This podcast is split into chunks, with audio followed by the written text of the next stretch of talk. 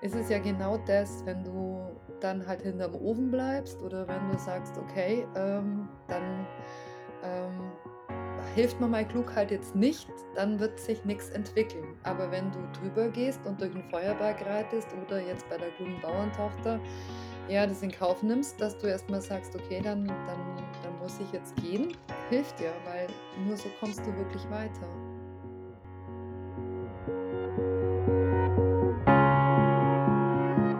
Märchen im Leben. Der Märchenpodcast für Erwachsene.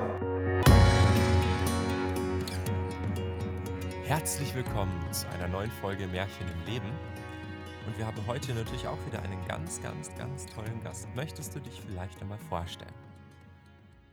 Ja, mein Name ist Sonja Fischer, mein Künstlername ist Miss Fairy Tale und ich habe dieses Jahr, äh, Jubiläumsjahr. Ich bin seit 25 Jahren hauptberuflich Märchenerzählerin. Möchtest du uns vielleicht einmal erzählen, wie du überhaupt zu den Märchen gekommen bist? Also, was war dein, ich sage immer recht gerne, Magic Moment dazu? Also, was war dein Magic Also, der Moment? ja genau, mein 1. Magic Moment war, dass ich das ganz große Glück hatte, als Kind eben ganz viel in der Natur zu verbringen und ich da einfach auch die Märchen erzählt bekommen habe im Wald von meinen Eltern. Und, äh, wenn wir an der Burg waren oder eben im Wald waren, hat's immer geheißen: „Da ist die Prinzessin und da ist das Rotkäppchen.“ Und ich habe diesen Glauben an die Feen, an die Märchenfiguren nie verloren. Deswegen war mein Weg vor vorgezeichnet. Und dann hatte ich Nonnen auf'm Weg, äh, die das erkannt haben. Eine davon war Märchenerzählerin und ja, die hat mich dann auch einfach in meiner Erzieher in meinem Erzieherstudium, ähm, ja, unter ihre Fittiche genommen, genauso wie die Traudl Vogler von der Augsburger Puppenkiste. Und da war der Weg einfach vorhergezeichnet, dass ich mit den Märchen immer arbeiten werde, schon im Kindergarten mit Ich finde das ja irrsinnig spannend. Also, es sind ja hier sehr viele Märchenerzähler und und was macht für dich, äh, den Märchenerzähler aus? Also, was machst du genau und was ist das, was dir daran so viel Spaß macht? Also, ich, äh, liebe die Märchen, weil sie sind aus dem Volk fürs Volk entstanden und, ähm, berühren eben all das, was, äh, uns Menschen wichtig ist. Und, ähm ich möchte die Menschen mit den Märchen erreichen. Ich möchte sie zum Lachen bringen. Ich möchte sie zum Nachdenken bringen. Ich möchte sie da abholen, wo sie sind. Und es ist ja auch das Magische an Märchen, dass sie immer wieder, äh, erzählt werden können und die Menschen immer wieder an 'nem anderen Punkt berührt sind. Deswegen kann man eigentlich auch könnte man die äh, immer wieder die gleichen Märchen erzählen. Das stimmt, vor allem, weil man ja jedes Mal 'ne einzelne 'ne ein eine eine neue, eine einzigartige Perspektive auf die Märchen erhält. Das das hatten wir Ja. tatsächlich auch schon öfter im Podcast, also dieses je nachdem, in welchem Stadium du dich in deinem Leben befindest, äh, wirken Märchen anders auf einen. So, das ist immer komplett anders. Das kann sein, dass jetzt zum Beispiel Beispiel, äh, äh, Aschenputtel, Aschenbrödel, äh, in deiner Kindheit komplett anders auf dich wirkt wie wie heute oder wie es auch morgen vielleicht sogar wirken könnte, weil wir ja immer auch die Bilder in unserem Leben suchen. Finde ich furchtbar spannend immer. Ja, nicht nur die Bilder suchen, sondern auch die Bilder leben, erleben und uns halt alles begegnet, was im Märchen ja einfach auch, äh, ja, äh, wo wo wo im Märchen ja praktisch davon erzählt wird. Also, ich sage immer, äh, äh: „Lass dein Märchen wahr werden“, und die Märchen sind ja die Überspitzung vom Leben auf 'a Art. Und deswegen sind sie eigentlich zu jeder Lebensphase, in jedem Alter immer aktuell und, äh, sehr, sehr gut, weil sie teilweise überspitzen und weil sie teilweise auch rauskitzeln und weil sie aber auch trösten. Und wenn wir schon bei Leben sind und Erleben, wenn du im echten Leben eine Märchenfigur sein müsstest, welche wärst du? Oder dürftest, besser gesagt. Mittlerweile, nachdem ich meinen Aschenputtel und Dornröschenzustand, äh, selber für mich schon, äh, hinter mir habe, bin ich die kluge Bauerntochter. Und wenn wir schon bei der klugen Bauerntochter sind, die kluge Bauerntochter ist ja auch das Märchen, das wir uns für heute rausgesucht haben. Ich würde auch sagen, wir hören auch gleich ins Märchen rein. Die kluge Bauerntochter. Gelesen von Lillian Blum. Es war einmal ein armer Bauer. Der hatte kein Land, nur ein kleines Häuschen und eine alleinige Tochter. Da sprach die Tochter, wir sollten den Herrn König um ein Stückchen Rottland bitten. Da der König ihre Armut hörte, schenkte er ihnen auch ein Eckchen Rasen. Den hackte sie und ihr Vater um und wollten ein wenig Korn und derart Frucht darauf sehen. Als sie den Acker beinahe herum hatten, so fanden sie in der Erde einen Mörsel von purem Gold. Hör, sagte der Vater zu dem Mädchen, weil unser Herr König ist so gnädig gewesen und hat uns diesen Acker geschenkt, so müssen wir ihm den Mörsel dafür geben. Die Tochter aber wollte es nicht bewilligen und sagte Vater, wenn wir den Mörsel haben und haben den Stößer nicht, dann müssen wir auch den Stößer herbeischaffen. Darum schweig lieber still. Er wollte ihr aber nicht gehorchen, nahm den Mörsel, trug ihn zum Herrn König und sagte, den hätte er gefunden in der Heide, ob er ihn als eine Verehrung annehmen wollte. Der König nahm den Mörsel und fragte, ob er nicht mehr gefunden hätte. Nein, antwortete der Bauer. Da sagte der König, er solle nun auch den Stößer herbeischaffen. Der Bauer sprach, den hätten sie nicht gefunden, aber das half ihm so viel, als hätte es in den Wind gesagt. Er ward ins Gefängnis gesetzt und sollte so lange da sitzen, bis er den Stößer herbeigeschafft hätte. Die Bedienten mussten ihm täglich Wasser und Brot bringen, was man so in dem Gefängnis kriegt. Da hörten sie, wie der Mann alsfort schrie Ach, hätte ich meiner Tochter gehört. Ach, ach, hätte ich meiner Tochter gehört. Da gingen die Bedienten zum König und sprachen das, wie der Gefangene alsfort schrie. Ach, hätte ich doch meiner Tochter gehört. Und wollte nicht essen und nicht trinken. Da befahl er den Bedienten, sie sollten den Gefangenen vor ihn bringen, und da fragte ihn der Herr König, warum er alsfort schrie Ach, hätte ich meiner Tochter gehört. Was hat eure Tochter denn gesagt?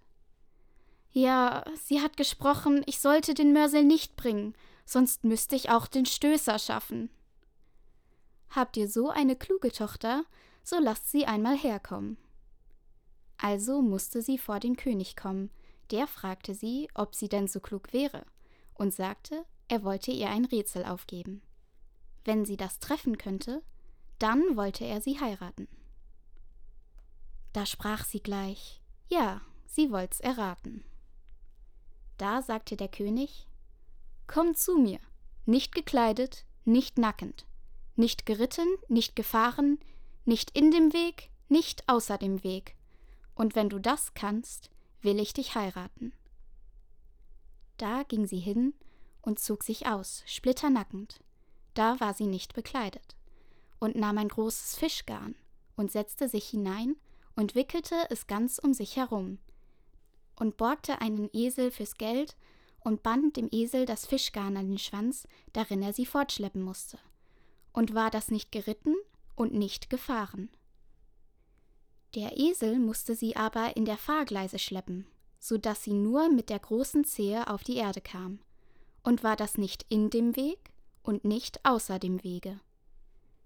Und wie sie so daherkam, sagte der König, sie hätte das Rätsel getroffen, und es wäre alles erfüllt. Da ließ er ihren Vater los aus dem Gefängnis und nahm sie bei sich als seine Gemahlin und befahl ihr das ganze königliche Gut an.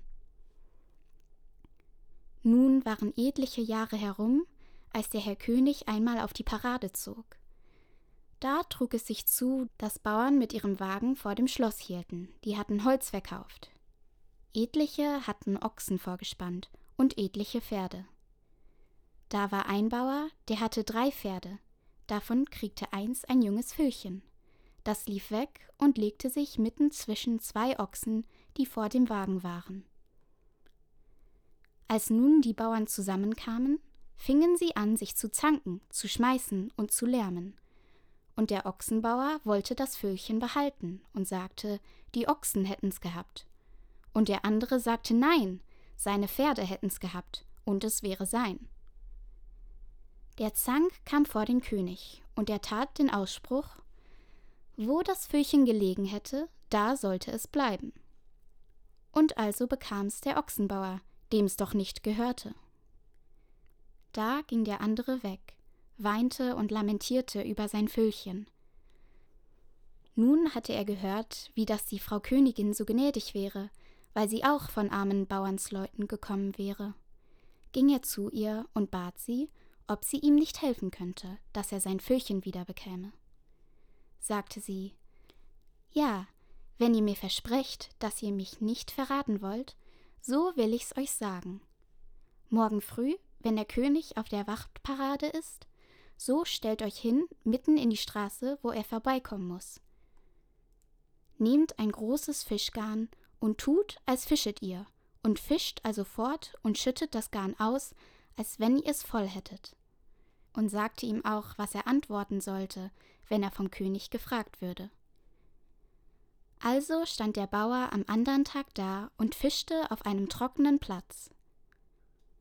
Wie der König vorbeikam und das sah, schickte er seinen Laufer hin, der sollte fragen, was der närrische Mann vorhätte.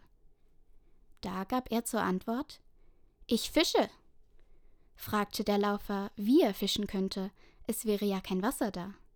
Sagte der Bauer So gut, als zwei Ochsen können ein Füllen kriegen, so gut kann ich auch auf dem trockenen Platz fischen. Der Laufer ging hin und brachte dem König die Antwort.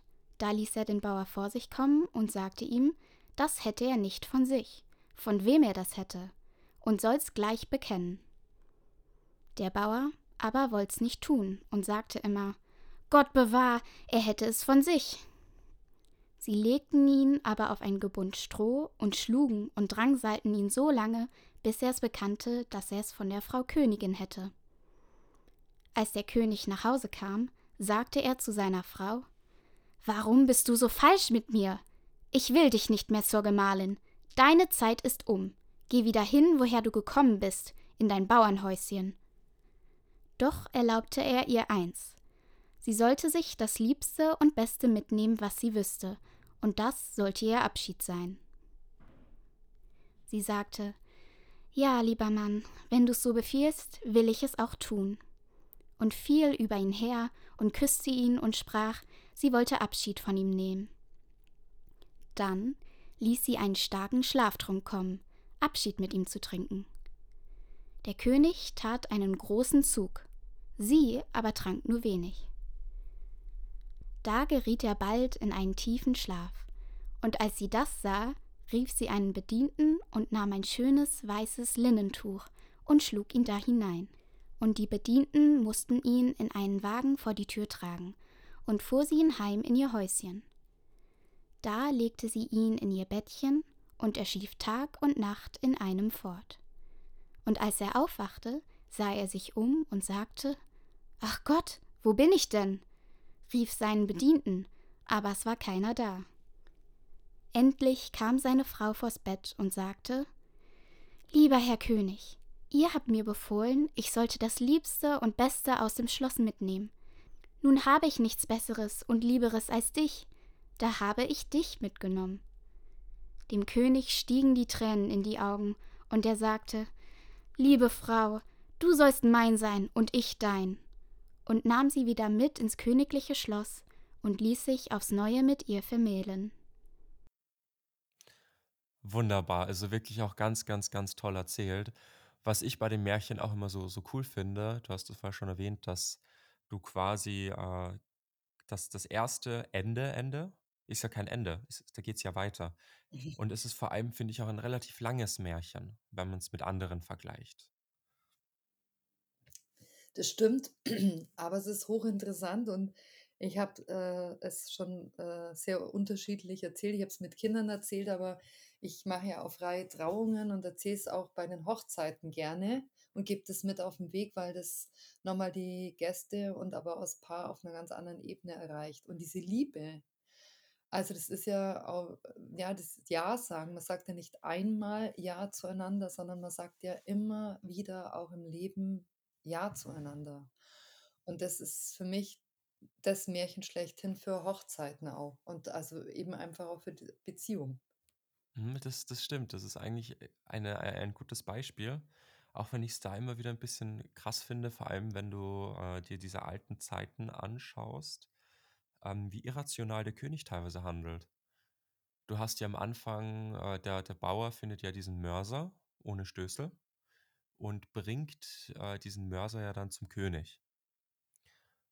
Und dass der König sich dann angegriffen fühlt, weil da kein Stößel dabei ist und sagt: „Bring mir diesen Stößel, aber ich sperre dich ein“, finde ich immer ein bisschen bisschen das zeigt einfach, wie die Zeit damals war. So, das ist ein guter guter Spiegel in die Vergangenheit. Ja, und, äh, das ist so ein Zugang, aber ich habe noch 'n ganz anderen gefunden, weil Mörser und Stössel also, der Mörser war ja eigentlich auch wichtiges äh, auch in den alten Zeiten, aber eigentlich bis zum heutigen Tag ist ja der Mörser eigentlich ein, ähm, Gegenstand, wo man halt einfach Kräuter klein machen kann, Medikamente. Also, man hat ja da also, eigentlich ein ganz wichtiges Instrument und da geht's eben ohne Stössel nicht. Und was heißt Mörser und Stössel?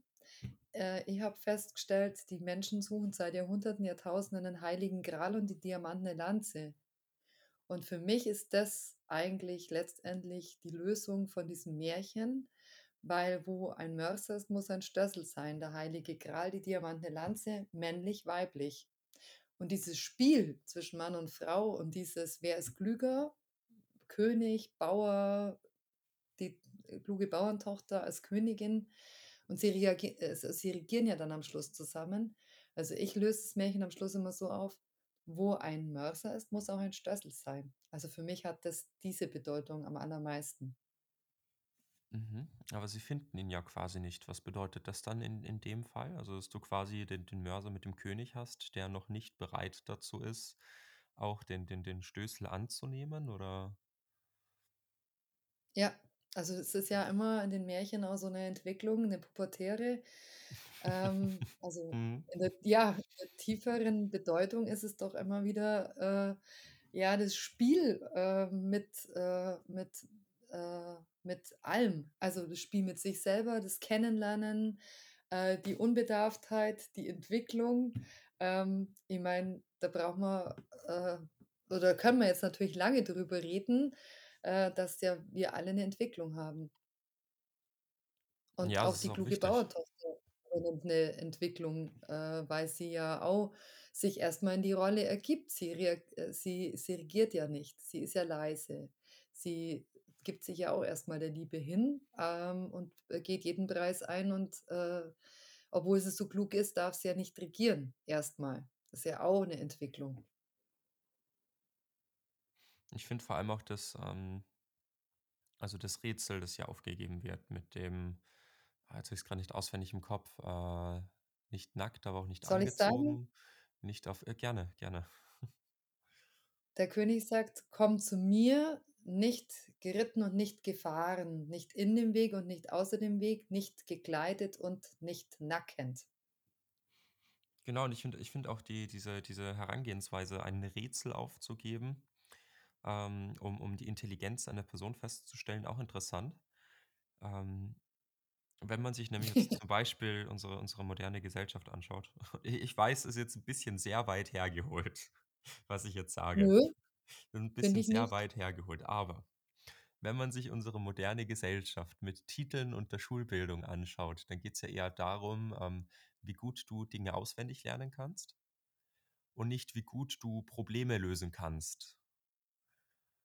Und das ist ja zum Beispiel, indem du ein Rätsel und eine Aufgabe stellst und diese irgendwie bewältigen musst, äh, greifst du nicht auf das auswendig gelernte Wissen zurück als, ähm, quasi Fähigkeit, die du haben musst, sondern auf, äh, die die Fähigkeit, ein Problem zu lösen und damit umzugehen. Das finde ich schön. Das ist äh, da sprichst du mir jetzt total ins Herz und aus dem Herz und da sind wir auch beim Thema, äh, auswendig lernen ist sowieso 'n unglaublich komischer Begriff. Äh, die Engländer sind da klüger, die sagen „Learning by heart“, zum Herzen hinlernen und das finde ich grad ausgerechnet mit Märchen äh, oder das Märchen lehrt uns das ja einfach eigentlich auch wieder. Und, äh, diese Problemlösung, die ja eigentlich total wichtig ist und dieses ja, auch bei Kindern schon anzufangen: „Denk nach, überleg, äh, spiel mit den Dingen, äh, versuch Lösungen selber herbeizuführen.“ Ja, es also, ma äh, ma äh, zum Beispiel Maria Montessori: „Hilf es dem Kind selbst zu tun.“ Also, es gibt schon pädagogische Ansätze und letztendlich, ja, fängt's eben bei dem Begriff zum Herzen hinlernen und aus'm Herzen rausgeben, äh, ja, fängt's an und hört's auf für mich. Mhm. Und vor allem, ich finde halt auch das Schöne, wenn du etwas lernst, wo du extremer Freude dran hast, dann lernt man's ja auch viel leichter. Da sind wir schon wieder bei zum Herzen hin. Mit Genau. Begeisterung. Und man behält's vor allem auch. Mhm, das stimmt. Also, man merkt sich's dann ja auch. Das merke ich gerade bei meinem Studium extrem. Also, damals noch in der Oberstufenzeit, zur Matura, gab's viele Fächer, da hatte ich jetzt nicht so Bock, da war ich auch nicht so gut drinnen. Und Mhm. grade läuft's halt richtig gut. Also, da passen die Noten. Aber da investiere ich halt auch gerne Zeit rein, weil's mich einfach interessiert und weil's mich weiterbringt. Und das ist dann auch schon Genau. wieder so so so wie im Märchen. Also, ich fühle mich da grad wie so 'ne kleine Märchenfigur, die durchs Leben tapst und natürlich auch wieder vor Aufgaben gestellt wird. Und da finde ich, können Märchen auch extrem weiterhelfen. Genau. Und teilweise ist es ja oder was heißt teilweise, es ist für mich ist es immer dann, wenn's ganz schwierig wird, auch im Märchen, ist es ja genau das, wenn du dann halt hinterm Ofen bleibst oder wenn du sagst: „Okay, ähm, dann, ähm, hilft mir meine Klugheit jetzt nicht, dann wird sich nix entwickeln.“ Aber wenn du drüber gehst und durch 'n Feuerberg reitest oder jetzt bei der klugen Bauerntochter, ja, das in Kauf nimmst, dass du erst mal sagst: „Okay, dann dann dann muss ich jetzt gehen.“ Aber dann schon wieder in die Handlung zu gehen, äh, hilft ja, weil nur so kommst du wirklich weiter. Mhm. Absolut, absolut. Aufgaben bewältigen. Das zieht sich heute irgendwie den äh, durch durch unseren Podcast. Finde ich nicht schlecht. Finde ich gut. Was wäre dir sonst noch aufgefallen? Was ist dir beim Märchen auch noch wichtig zu erwähnen? Irgendwelche Bilder, die du hast oder irgendwelche Assoziationen vielleicht auch mit deinem Leben, wo dir das weitergeholfen hat? Ja, also, ähm, ich gehöre genau zu der äh, äh, zu den oder zu den Menschen, die wirklich selber mehrmals, äh, klug sein durften, mussten, um weiterzukommen. Und ich habe nie aufgehört, äh, an mich selber zu glauben und an die Märchen zu glauben. Und ich glaube, 25 gelebte Jahre, ähm, und ich meine, es gab ja in diesen letzten 25 Jahren nicht nur in meinem Leben sehr viele Höhen und Tiefen und ich habe auch als Märchenerzählerin mehrmals noch mal neu neue Wege gefun äh, gesucht und gefunden, neue Lösungsansätze weiterzumachen. Ich hatte lange Zeit 'n Märchenzelt, das habe ich dann losgelassen, also 'ne Jurte mit Feuer in der Mitte. Und dann habe ich mich aber noch mal neu erfunden sozusagen und bin trotzdem weiter Märchenerzählerin geblieben. Und aus dem heraus habe ich alles Weitere entwickelt. Heute mache ich mit den Märchen auch Trauerbegleitung, Sterbebegleitung, ähm, und eben auch diese freien Trauungen und freien Taufen. Und es sind immer auch die Märchen, die dann da einfach, äh, ja, mit auf'm Weg sind. Mich hat's Märchen gelehrt, ähm, man darf jammern, man darf schreien wie der Bauer im Turm, aber man muss irgendwann auch wieder in die Handlung kommen und eben klug sein und weitergehen. Und ich glaube, das Klügste ist eben zu begreifen, dass man im Leid oder wenn's ganz schwierig wird, eben dann nicht aufgibt, sondern sich das auch vielleicht zugesteht, dass man drinsteckt im Leid, aber trotzdem weitergeht. Und es geht nur, ähm, wenn man sein Glück selber schmiedet.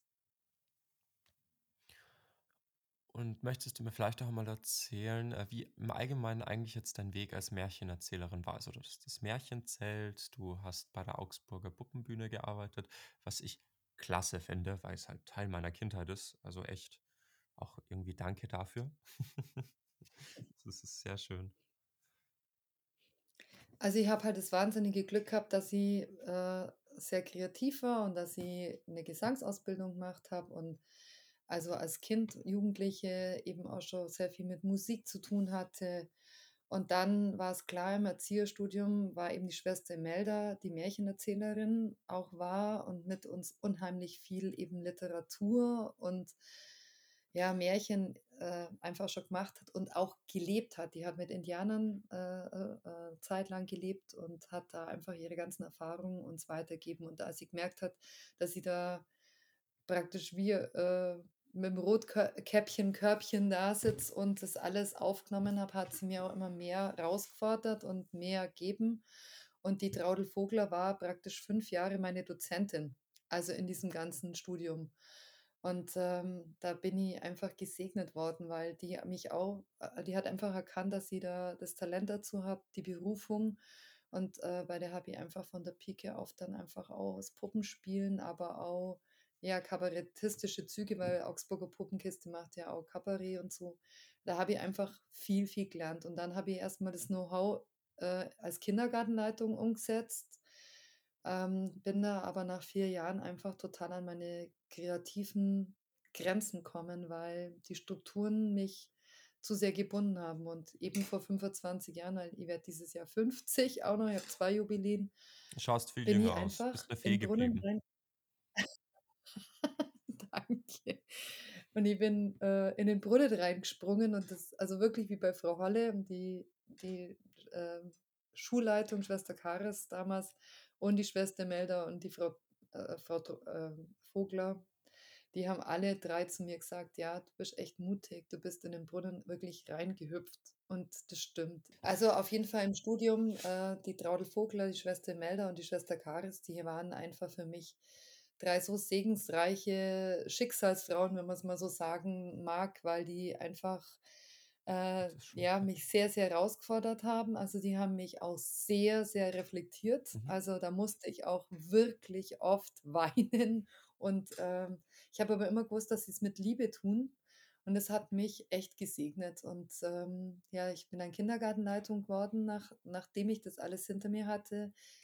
Ähm, habe mich entschieden gegen die Augsburger Puppenkiste, da wäre ich eigentlich auch aufgenommen worden. Ich habe vorher einfach schon viel gemacht da, aber ich habe mich dann entschieden, nicht Puppenspielerin zu sein, sondern eben einfach erst mal, ja, mit dem, was ich gelernt habe im Kindergarten als Kindergartenleitung, das alles umzusetzen, was mir Mhm. unendlich viel Freude bereitet hat. Und ich habe mit den Kindern dann und das war sozusagen das Beste, was mir passieren konnte ich habe nämlich dann 'n Märchenzimmer gemacht und habe dann unendlich, äh, spannende Erfahrungen gemacht, weil ich dennoch, obwohl ich schon viel über die Märchen wusste, sehr unbedarft an die ganze Sache herangegangen bin und da mehrere Lerngeschenke mit den Erwachsenen und den Kindern, also beim Elternabend und in der Arbeit mit den Kindern, dann erfahren habe.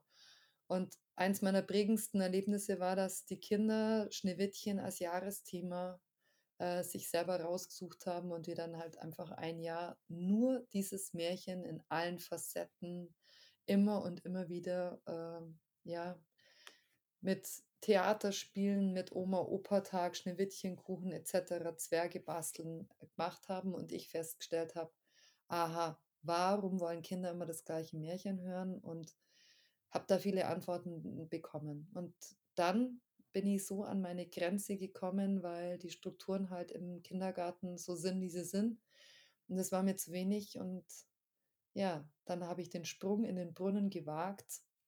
So haben's mir Mhm. meine 3 Segensfrauen sozusagen mir dann auch echt wirklich, ja, genannt. Sie haben mir Briefe geschrieben und haben gesagt: „Du bist echt mutig“, weil ich dann tatsächlich alles, äh, ja, was mich, ja, regelmäßig Geld verdienen hat lassen, hinter mir gelassen habe und einfach, ja, ganz in meine Kreativität gegangen bin und, ähm, habe dann meinen Ex-Mann kennengelernt, der war auch Märchen oder ist immer noch Märchenerzähler und wir haben dann zusammen das Märchenzelt, äh, ja, sehr, sehr hochgezogen und haben das dreiundzw 13 1/2 Jahre zusammen gemacht. Das heißt, es war Feuer in der Mitte, es gab 'n Märchenpunsch es gab ganz viele verschiedene Veranstaltungen für Kinder und Erwachsene und mobile Zelte, mit denen ich und er zusammen, manchmal aber auch jeder für sich, äh, gereist ist. Und, ähm, das war eine sehr, sehr gute Zeit und danach war es aber dann auch wichtig, noch mal was Neues zu machen und dann habe ich das Zelt hinter mir gelassen, bin aber weiterhin Märchenerzählerin geblieben. Es hört sich Genau. übrigens irrsinnig toll an. Also das Bild, das da im Kopf entsteht, wenn man sich diese Zelte vorstellt, ist schon, schon klasse. Und im Allgemeinen Chapeau für den Weg, den du gegangen bist. So wirklich sehr, sehr, sehr cool. Sehr beeindruckend.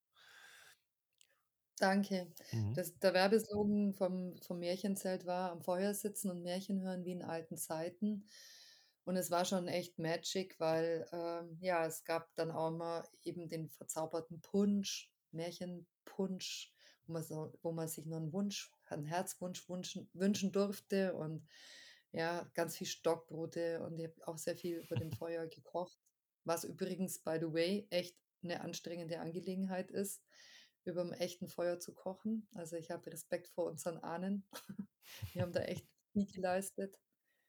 Und ja, aus dem allem raus, ähm, habe ich aber auch gemerkt, weil ich dann immer wieder auch für Hospizgruppen und ich habe jahrelang ehrenamtlich im ja, der im Augsburger Klinikum auf der Krebsstation Kinderkrebsstation Märchen erzählt, habe meine gesunden Kinder unten abgegeben und habe die sterbenden Kinder mit den Märchen so erreichen können und aber auch die Eltern und Großeltern und die Mä Märchen haben sich auch wieder geöffnet und sie haben reden können über ihre Gefühle und ihre Trauer. Das war auch 'ne sehr wertvolle Zeit. Und daraus bin ich dann aber auch Trauerrednerin geworden und, ähm, ja, habe eben auch mein Theologiestudium, das ich by the way auch noch parallel dazu gemacht habe, in der Freiheit umgesetzt und mache eben freie Trauungen und freie Trauerfeiern. Also, daraus resultierend, nachdem ich das Märchenzelt hinter mir gelassen habe, habe ich mich noch mal neu erfunden und, ähm, ja, bin aber mit den Märchen immer weitergegangen Mhm. und Märchenerzählerin auch geblieben. und wie verträgt sich da Theologie mit dem Märchenerzählen? Also, ist ja schon Theologie sehr religiös. Wie wie steht das zueinander? Das finde ich ganz Äh spannend, ganz spannend. Jetzt wird's super spannend, weil ich bin auf der einen Seite Märchenerzählerin und habe mir den alten und ich bin auch den Volksmärchen sehr, sehr treu. Und auf der anderen Seite mache ich ja sehr viel autobiografische Arbeit. Also, ich schule ja auch bundesweit Da Märchen und Demenzgeschichten, Projekt bitte. Unvergessen. Und, ähm, habe dadurch durch die Trauerreden sehr viel autobiografische und auch mit dem Umgang mit den Demenzmenschen ja sehr viel autobiografische Arbeit. Das heißt, ich habe beide beide Seiten. Jetzt kommt noch die Theologie ins Spiel. Ähm, ich habe auch sehr viel für Theologen Seminare schon gegeben und, äh, gehe jetzt ganz weit. Märchen, Mythen haben 'n gleichen Ursprung, weil ich kann könnte jetzt aus diesen ganzen langen Jahren auch Beweise bringen, wo, äh, Märchen und Bibelgeschichten sehr, sehr ähnlich verlaufen. Und meine persönliche und wirklich jetzt meine persönliche Meinung ist, ich bin über das alles praktizierende Weltreligionerin geworden, weil die äh, ja, der Ursprung von jedem Glauben ist Liebe, Glaube, Hoffnung, ehrlich sein und so weiter. Was das Märchen sehr, sehr, sehr, sehr, äh, gut eben trifft. Und ich glaube, dass die Märchen, weil sie über die Herzen weitererzählt worden sind, mit so schönen, äh, Codes oder, ja, geheimen Formeln versehen sind, dass man sie nie missbrauchen konnte. Und die Bibelgeschichten hat man politisch immer wieder auch zu Zwecken übersetzt. Und zwar in Richtungen. Und ich glaube aber trotzdem, dass Märchen und die Bibelgeschichten eigentlich das Gleiche erzählen. Das finde ich finde ich eine eine sehr interessante Herangehensweise. Ich finde es ja auch also, äh, mein mein Glaube ist in dem Fall so, ich ich habe keine Ahnung, ich ich bin viel zu unwissend, um irgendwie sagen zu können, ob jemand recht hat, wer recht hat. Aber ich finde auch die Botschaften und das, was du draus mitnehmen kannst, extrem wertvoll und wichtig. Und dasselbe ist halt auch bei den Märchen, also dieses, äh, geh mit anderen um, so wie du gerne selbst behandelt werden würdest. Ähm, dass Nächstenliebe sowas extrem Wichtiges ist. Also das finde ich, hast du auch sehr schön formuliert und gesagt. Ich finde ich find das klasse. Dass es da ganz Ja, viel und auch um weißt du, was zum genau, und weißt du, was zur Nächstenliebe gehört? Und das habe ich echt mittlerweile sehr begriffen und bin da auch sehr mutig auch in den Seminaren. Die Selbstliebe ist auch wichtig, weil und das ist das Schwerste für uns alle, ja? Erst wenn du dich selber lieben kannst, erst wenn du dich selber erfüllst und selber glücklich machst, dann kannst du Nächstenliebe praktizieren, die gesund ist für alle Beteiligten. Und das ist zum Beispiel was, was uns das Märchen doch auch immer und immer wieder zeigt. Wenn du dich entwickelst, wenn du weitergehst, wenn du da auch nicht aufhörst, dich zu entwickeln, wirst du immer wieder belohnt. Mhm, stimmt, das ist ganz, ganz, ganz wichtig. Das vergessen viele immer, dass man eigentlich bei sich selbst immer starten sollte, weil man andere ja eigentlich auch kaum lieben kann, wenn man sich nicht selber auch liebt. Oder das dann halt meistens in äh, irgendein toxisches Abhängigkeitsverhältnis pflegt. Ich meine, allein jetzt gehen wir jetzt mal, nehmen wir wieder Beispiel Ehe. Wenn man sich da nicht selber liebt und Ja. heiratet, Also man tatsächlich, und da sind wir jetzt man wieder bei der klugen Person dann die Liebe Bauerntochter. bekommt, die man selbst nie erhalten hat von sich selbst, dann ist es ja auch ganz, ganz, ganz gefährlich, dass das dann in Abhängigkeiten hineinfällt, die dann nicht mehr so healthy für die Psyche sind. Stimmt. Und es ist tatsächlich wirklich so. Und da kannst du jetzt wieder in der Bibel letztendlich bleiben, Liebe, Glaube, Hoffnung. Aber die Liebe ist die stärkste unter ihnen. Und dann sind wir bei der klugen Bauerntochter, weil der König am Schluss total überwältigt ist und sagt, ähm, ja, du bist wirklich die Klügste, weil sie ja sagt, ich habe nichts Lieberes wie dich. Aber sie ist selber ja so klug, dass sie sich selber erfüllt und sie sagt es ja auch. Und also zum Beispiel das Wort Selbstbehauptung, das wird ja immer wieder, oh nein, das kann man doch nicht. Und doch, das ist total wichtig, wenn man nicht selber sich selbst bewusst ist und selbst behaupten kann, dann kann man sich nicht mit einem anderen, wie du sagst, in einer, e- eben, be- sonst wird es toxisch. Aber wenn man das eben gut macht, dann, dann ist es wirklich, dann wird es interessant, weil dann funktioniert so eine Liebesbeziehung. Mhm. Dann wird sie wirklich schön. Und wenn Nicht ihr immer, die, nicht jeden. Bitte? Und wenn ihr auch so tolle Unterhaltungen haben wollt, wie wir es gerade führt, dann schaut doch gerne bei unserem Märchensymposium vorbei. Ihr findet die Tickets dazu und es gibt noch welche auf unserer Webseite. Und ich hoffe, dass wir uns dann dort sehen. Ist bald schon soweit. Und auch weiterhin über Märchen dann diskutieren können.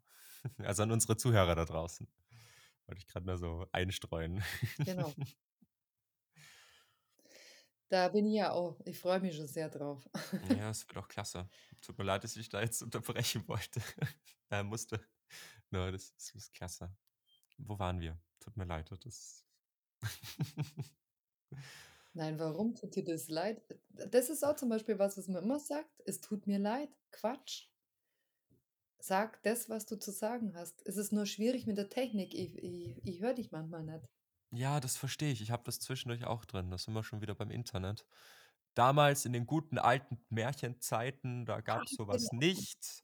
Da hat man noch, da ist man noch zum Baum vorm Haus gegangen, hat geweint und es sind Vöglein gekommen und haben das Kleid einfach gebracht. Jetzt hat man Lö- äh, Lieferzeiten von keine Ahnung wie weit bei Jetzt bist du ganz Amazon. Das ist weg. schon Jetzt höre frech. ich dich gar nicht mehr.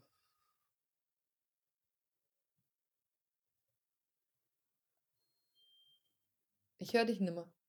Test, Test, 1, 2, 3. Jetzt, jetzt höre ich dich wieder. Hat man das noch gehört, was ich gesagt habe? Nein? Ja, ich finde das frech. Damals ist man noch äh, vor die Haustür gegangen, an Grab seiner Mutter, hat dort bei dem Baum geweint und dann sind die Vögel angekommen und haben das Kleid, das man bestellt hat, geliefert. Heutzutage hat man extreme Warteverzögerungen bei zum Beispiel Amazon, wenn man da irgendwas bestellt. Ist ja frech. Das stimmt aber tatsächlich, du hast recht. Weil, Außerdem hat man sich früher noch verabredet, ne? Und äh, face to face, nicht äh, FaceTime, sondern man hat sich wirklich äh, und Touchscreen, man hat sie wirklich berührt. da, da ist man kurz einmal auf eine kleine Wanderung gegangen, ein paar Jährchen, um sich mal zu sehen. Jetzt höre ich dich wieder nicht. Frech. Ist die Brieftaube gekommen. Ja. Ah, Eieiei. Und ich sehe gerade bei unserer Zeit, wir sind nämlich auch schon ziemlich weit fortgeschritten. Gibt es da noch irgendwas, was du Okay. abschließend sagen möchtest? Ja, ich wünsche, äh, uns allen, dass wir jeder für sich, äh, der Klügste sein wollen.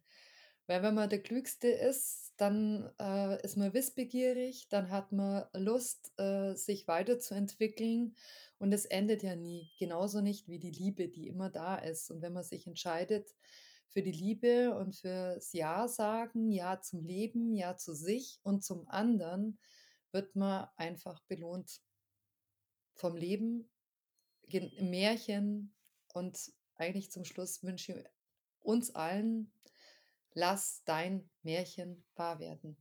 Ich finde das wunderbare Abschiedsworte. Und damit würde ich sagen, und wenn sie nicht gestorben sind, dann casten sie noch heute. Ja, genau. So. Die Initiative Märchen im Leben wurde 2018 ins Leben gerufen. Besuchen Sie die Webseite märchenimleben.com und informieren Sie sich über die vielfältigen Angebote zu Märchen und Bildung. Ich freue mich, Sie persönlich kennenzulernen. Ihr Armin Zisser.